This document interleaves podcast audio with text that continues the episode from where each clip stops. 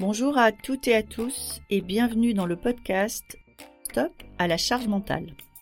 Le podcast qui décode le stress et ses sources dans l'entreprise. Chaque épisode est une opportunité de dire stop à la charge mentale, une nécessité pour l'équilibre de chacun et la santé de tous. Je suis Magali Siméon, entrepreneur, experte du futur du travail et maman de trois enfants. Alors, le stress et la charge mentale, je connais bien.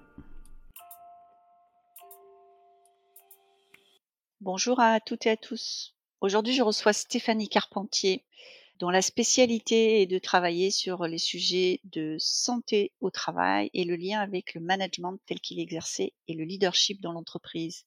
C'est une association originale que de se demander comment la culture de l'entreprise et le leadership qui l'accompagne a un impact ou pas sur le bien-être et la santé des salariés.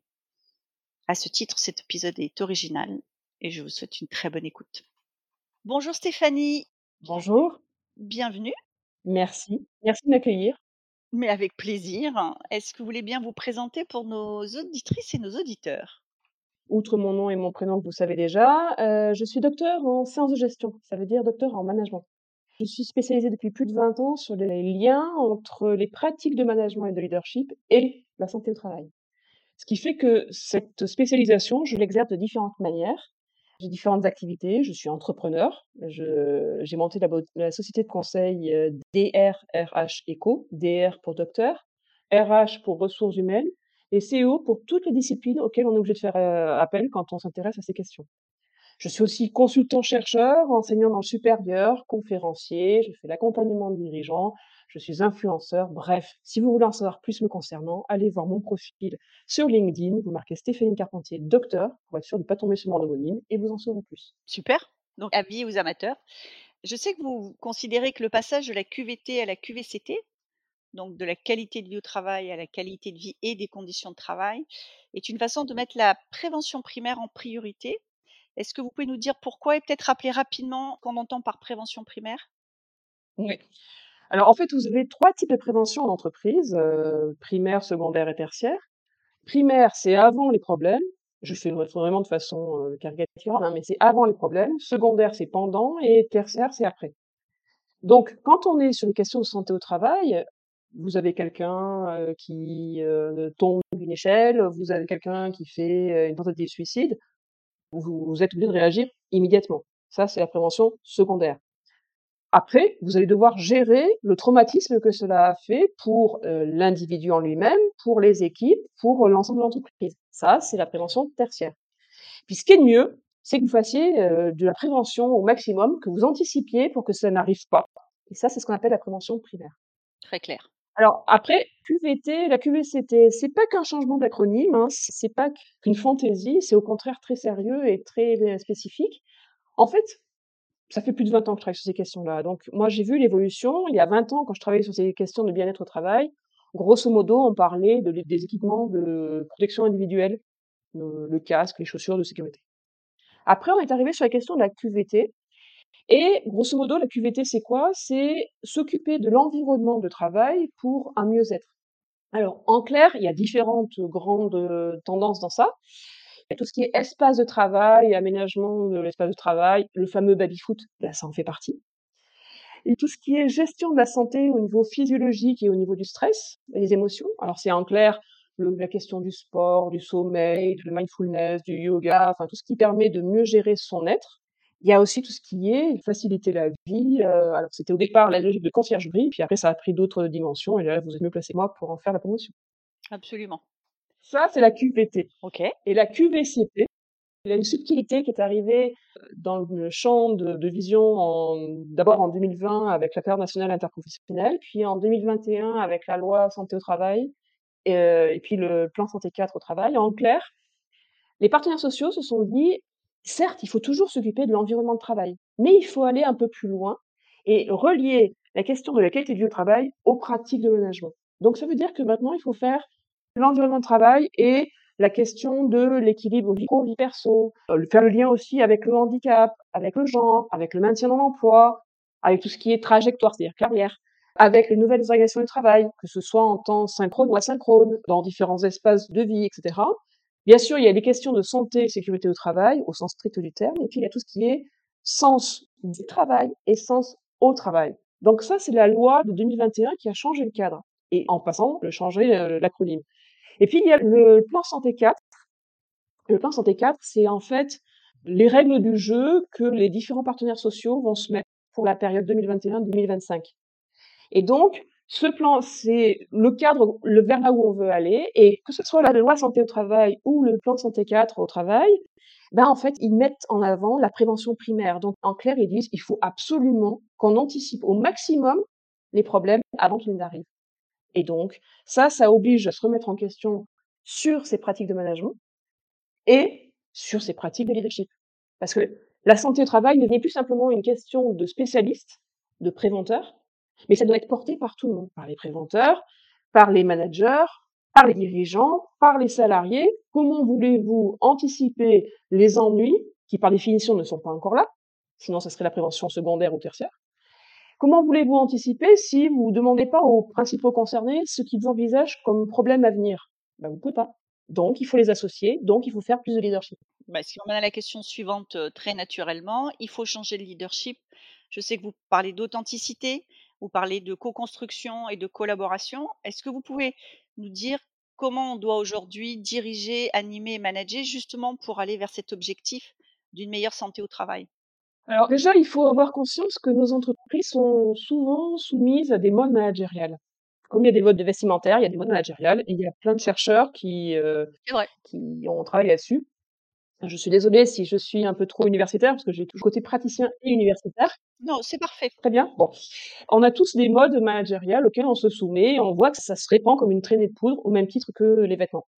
Alors, si vous regardez, les dernières années, qu'est-ce qu'on a eu? On a eu l'entreprise libérée, euh, le bonheur au travail, euh, la bienveillance. Tous ces genres de choses, c'était positif. Il n'y a pas de souci en soi. Au niveau universitaire, j'ai fait la promotion de la bienveillance euh, en 2012. Pas dire que c'est pas bien. Mais si vous regardez la réalité de nos entreprises, Combien d'entreprises actuellement ont affiché dans leurs valeurs fondamentales ce que c'est que la bienveillance? La bienveillance est une des valeurs chez nous. Et en fait, les managers pratiquent exactement le contraire. Ou quand ils font la bienveillance, entre guillemets, à leur façon, c'est de dire ah oh ben non, je vais pas dire à un collaborateur que ça va pas parce que euh, je veux pas être bienveillant. En clair, c'est de l'hypocrisie, c'est de la démission, mais c'est pas de la bienveillance. Alors, vous avez un problème dans ces cas-là, c'est que vous avez énormément de gens qui se disent ah ben mon manager ou ma direction, il y a ce qu'ils disent et ce qu'ils font, et c'est pas la même chose.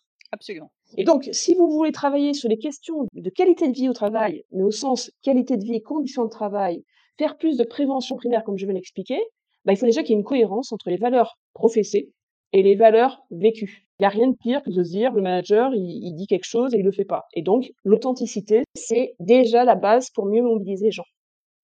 Euh, est-ce que ça veut dire que euh, c'était pas une attente avant? C'est-à-dire, qu'est-ce qui fait que tout à coup ça devient aussi prégnant? Est-ce que c'est parce que les entreprises, il y a eu une espèce de mode des valeurs aussi, et ils ont été rattrapés par la patrouille des salariés qui ont dit OK, euh, tu mets ça dans les couloirs, mais en fait c'est pas en vrai. est-ce que c'est ça qui fait qu'aujourd'hui c'est devenu assez prégnant, ou est-ce que il y a toujours eu des valeurs, sauf qu'aujourd'hui, il y a une attente plus élevée de la part des salariés. Je pense que les valeurs, c'est on a besoin de valeurs en tant qu'humain pour se construire. Quelles que soient ces valeurs, euh, c'est inhérent à la nature humaine. C'est aussi inhérent au groupe. Pour faire partie d'un groupe, on va euh, pourquoi on va se conformer? Parce que ou, ou se rebeller parce qu'on est en accord avec les valeurs ou pas du tout. Donc les valeurs, on ne peut pas les évacuer et l'entreprise, c'est un organisme vivant comme un autre, donc elle a besoin de valeurs. Ok. Par contre, vous avez eu, à mon avis, une prise de conscience brutale que les gens ont eue avec le Covid. Parce que du jour au lendemain, on s'est retrouvé, alors moi j'appelle ça le télétravail sauvage, mais du jour au lendemain, on a dit demain tout le monde travaille à la maison. Pas préparé, pas, pas d'équipement, etc. Et en clair, bah, 100% des gens, pratiquement 100% des gens ont travaillé, en télétravaillé à ce moment-là dans les premières semaines en mars 2020, alors qu'avant le Covid, on était à peu près 5% à, à, télétravailler. Donc, en clair, on n'était pas préparé. Mmh. Mmh. Ça a concrètement fait quoi? Ça veut dire qu'on a appris des nouvelles façons de travailler, on a mis en place un certain nombre de choses qui se sont institutionnalisées. Puisque ça a marché en situation de crise, bah pourquoi ne pas le continuer après? Vous regardez, euh, les entreprises font le travail hybride. Mais est-ce qu'elles se sont remis en question sur leur pratique de management à distance? Pas forcément. Donc ça veut dire qu'on a institutionnalisé des choses qui n'étaient pas forcément les plus pertinentes, voire les meilleures.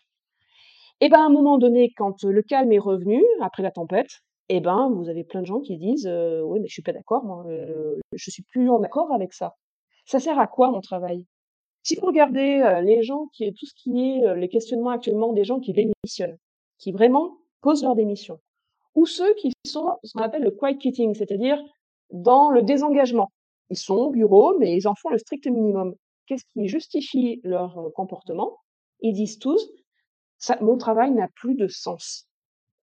Alors, il y a la question du sens du travail et le sens au travail. Le sens du travail, en tant que manager, vous pouvez réfléchir aux activités, aux tâches des gens. Ça, c'est ce que font les ergonomes, d'autres aussi, mais c'est assez concret. On est sur du, de l'opérationnel. Ça, d'accord, on sait à peu près à quoi ça sert. Mais par contre, comment je me projette dans mon travail? Qu'est-ce que ça m'apporte? Ça, c'est du sens au travail.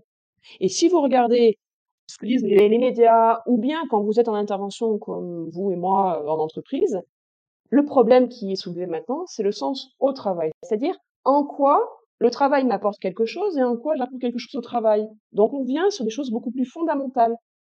Et quand vous avez des pratiques de management qui sont euh, liées au mode managérial, mais qui sont déconnectées des vraies valeurs de l'entreprise vécues, entre les valeurs professionnelles et les valeurs vécues qui sont différentes, il ne faut pas s'étonner qu'après, euh, les gens ils disent, mais finalement, c'est fait ce que je dis, pas ce que je fais, peut-être je vais aller voir ailleurs euh, s'il y a plus de cohérence ailleurs. Ouais, non, mais c'est clair, c'est clair. Et alors, ça veut dire qu'aujourd'hui, les entreprises, elles ont plein d'enjeux. Elles ont cet enjeu de sens, elles ont les enjeux d'incertitude qui rend quand même souvent la, la projection plus compliquée. Qu'est-ce que vous leur recommandez pour dépasser ça et finalement que ça devienne euh, une ressource pour la boîte? Que les gens attendent du sens, qu'il faut donner de la lisibilité. Comment on transforme ça en ressource? Je crois que fondamentalement, qu'il faut dépasser la com pure et dure pour aller vers la construction d'une communauté. Au sens, on fait partie de la même équipe. Euh, je veux pas être désagréable avec les équipes sportives, mais on a bien vu, euh, par exemple dans le foot, que euh, euh, c'est pas parce que vous avez les meilleurs joueurs au monde que ça fait forcément un collectif. De la même façon, quand vous intervenez en entreprise, ce qui est votre cas, ce qui est le mien, on voit bien qu'il y a des entreprises où les gens restent pas forcément parce qu'ils ont le meilleur salaire, mais parce qu'il y a quelque chose qu'ils vivent, qu'ils partagent.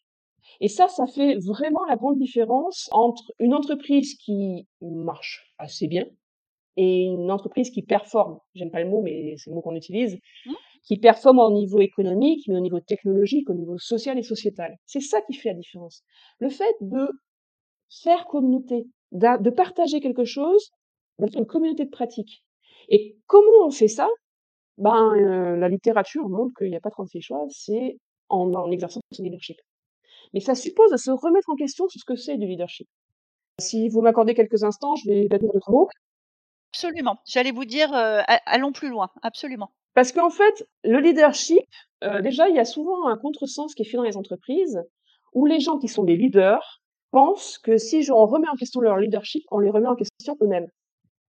Sauf que on peut être un leader et on peut exercer ou non son leadership. Ok. Parce que c'est quoi le leadership? C'est un processus d'influence sociale.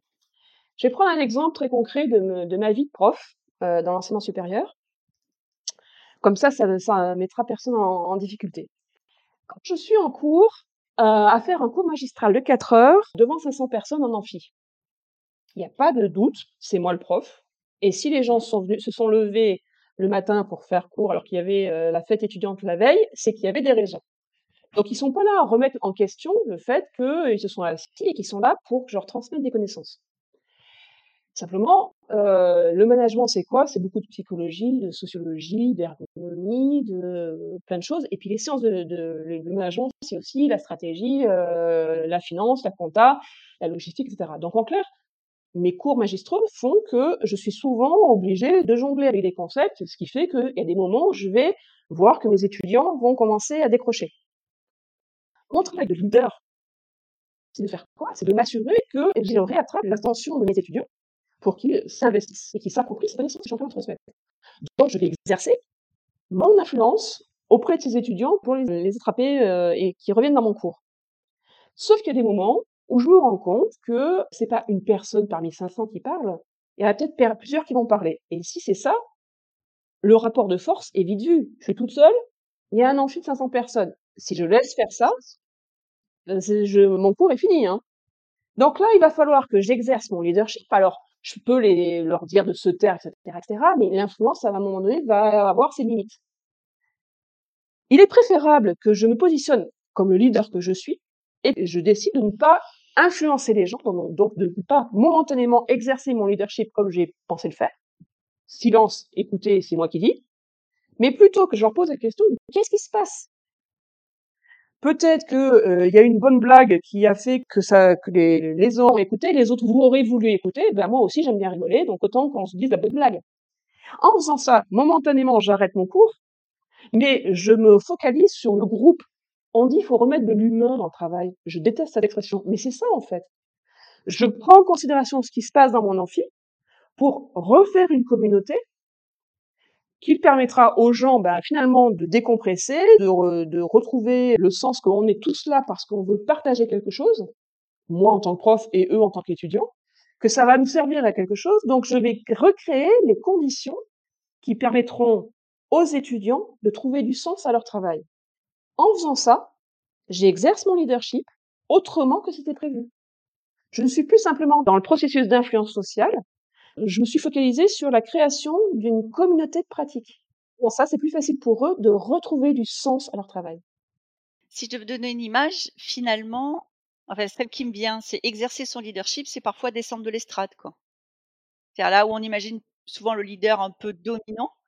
Bah, c'est dans dans cet exemple-là, c'est de dire le leadership, c'est descendre de l'estrade, rentrer dans l'arène, dans l'enceinte, et avoir une relation humaine avec les individus et pas juste d'autorité. C'est-à-dire que le leadership, c'est pas une relation d'autorité, en tout cas pas tout le temps. Alors, ça peut, mais là, on en vient sur la question d'une difficulté qu'il y a souvent en entreprise sur la notion de participatif. Oui. En fait, vous avez beaucoup les gens qui ont tendance à se dire, bah moi, je suis un leader participatif, donc du coup, tout va bien, etc. Mais là encore, ce mot participatif est souvent détourné de ce que c'est réellement.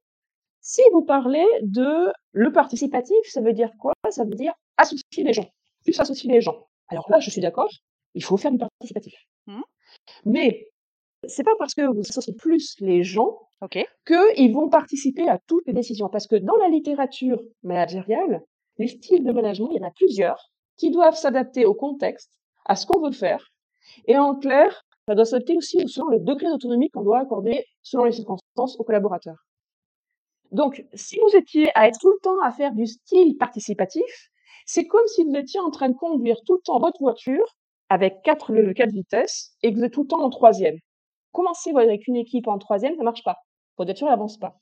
De la même façon, si vous êtes sur autoroute avec un paysage dégagé, vous allez péter votre moteur aussi si vous êtes euh, en troisième. Donc, en clair, est-ce qu'il faut plus de participation des gens à la vie de l'entreprise, à dire ce qu'ils pensent de leur travail, etc. La réponse est oui.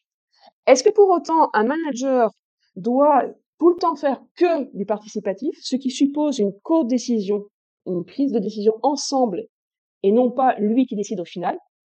Ben, euh, c'est pas possible. Donc en clair, euh, il y avait le président Chirac disait un chef c'est fait pour chefer. Au-delà de la blague, il y a quelque chose qui est vrai, c'est qu'un manager a la légitimité du commandement. Donc il y a des fois où vous devez prendre des décisions. Il y a des fois où vous acceptez de ne pas être le seul décisionnaire en tant que manager pour aider vos collaborateurs à savoir prendre des décisions, mais c'est dans une logique de le faire monter en compétences. Et donc ça, c'est différents styles de management que vous allez pouvoir utiliser, pas que du participatif, mais pour autant, même si vous êtes directif, si vous cheffez, entre guillemets, vous pouvez néanmoins associer les gens.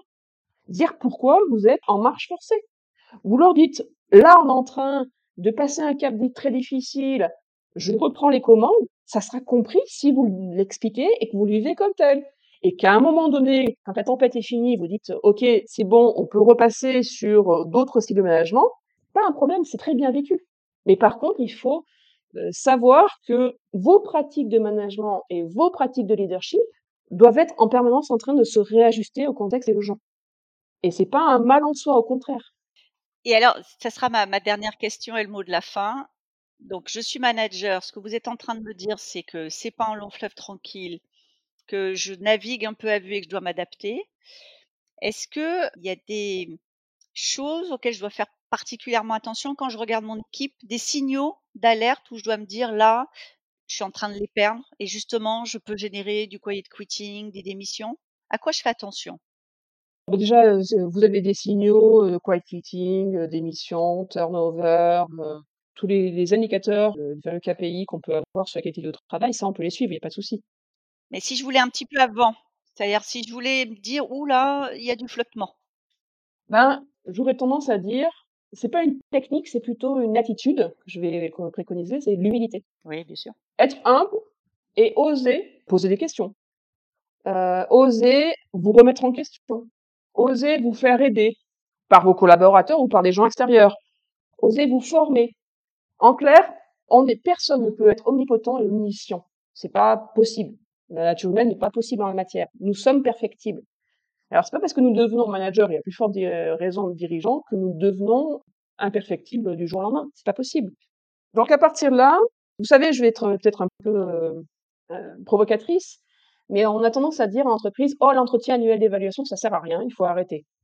Ben, moi, j'ai tendance à dire, c'est exactement le contraire. C'est l'outil le plus important. Donc, au lieu de casser le thermomètre, osez vous, euh, vous poser la question, mais pourquoi ça, à quoi ça sert, comment on peut l'utiliser au mieux, etc. Donc, osez vous poser des questions, vous remettre en question, euh, interroger vos collaborateurs sur pourquoi ils partent. Vous apprendrez bien plus, c'est pas toujours agréable à entendre par contre, mais vous apprendrez bien plus que euh, si vous cherchez à simplement leur faire faire des questionnaires de est-ce que vous êtes content, etc. Stéphanie Carpentier, merci beaucoup, c'était très clair. Alors, merci. Si vos auditeurs veulent en savoir un peu plus, je les invite à, à lire euh, sur mon blog. Euh, les références, vous les trouvez par mon profil LinkedIn ou sur Preventica. Il y a des chroniques, des conférences, etc. qui peuvent approfondir ce que je viens de dire. Sinon, contactez-moi. Super, on mettra le lien en dessous du podcast. Merci. merci beaucoup. Merci beaucoup d'avoir été avec nous aujourd'hui. Cet épisode vous a plu?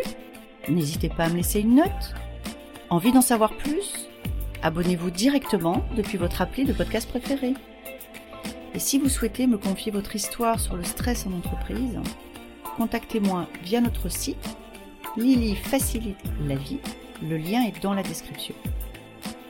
Je vous donne rendez-vous la semaine prochaine pour un nouvel épisode de Stop à la charge mentale. Merci et à bientôt